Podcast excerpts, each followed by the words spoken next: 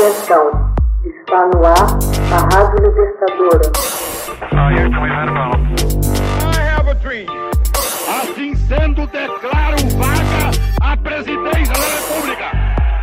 Começa agora o Hoje na História de Ópera Mundi. Hoje na História, 1865. Alice no País das Maravilhas, de Lewis Carroll, é publicado. O reverendo escritor e matemático britânico Lewis Carroll, cujo verdadeiro nome era Charles Ludwig Dodson, publica em 4 de junho de 1865 As Aventuras de Alice no País das Maravilhas. O conto foi inspirado no encontro entre o autor e Alice Liddell, uma menina de 10 anos, e suas irmãs Lorina e Edith Liddell, bem como um colega de Dodson, Duckworth, por ocasião de um piquenique à beira do rio Isis, na Inglaterra. Brincando com a lógica e mudando as normas do conto para crianças, a obra alcançaria um enorme sucesso em toda a Europa e depois em todo o planeta. A obra conta a história de uma garota chamada Alice que cai numa toca de coelho, onde encontra um mundo de fantasia povoado por criaturas peculiares. Carol se colocou sob o signo da magia, mas isto seria só na aparência. Nada de fadas, e sim de personagens de um universo maravilhoso. Rei, rainha, anão, feiticeira, mensageiro, animais dotados de comportamento e linguagem humanos. O conto é repleto de alusões aos amigos e inimigos de Dodson e lições que os escolares britânicos deveriam memorizar. O autor joga com a lógica de tal modo que proporciona à história uma duradoura popularidade com as crianças, assim como os adultos.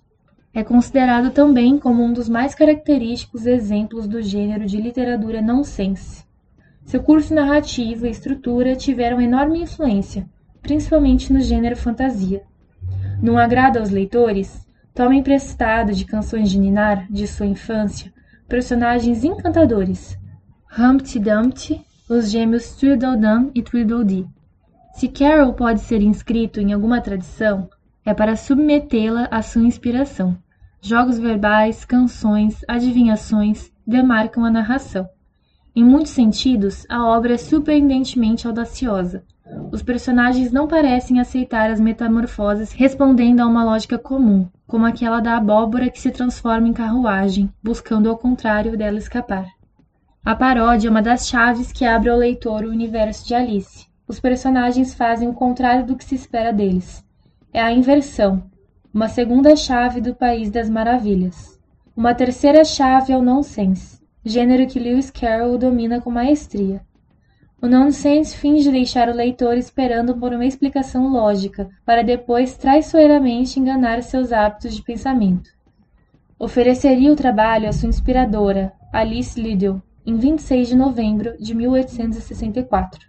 Lewis Carroll escreveria uma segunda versão destinada à publicação em livrarias.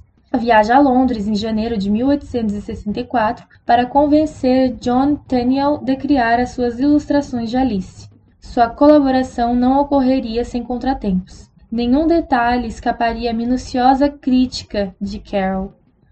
No Natal de 1888, começaria uma terceira versão de Alice contada às crianças pequenas. Os primeiros exemplares seriam distribuídos no final de 1889. Hoje na História, texto original de Max Altman, organização Haroldo Cerávolo, locução Camila Araújo, edição Laila Manoeli. Você já fez uma assinatura solidária de Opera Mundi? Com 70 centavos por dia, você ajuda a imprensa independente e combativa. Acesse www.operamundi.com.br barra apoio.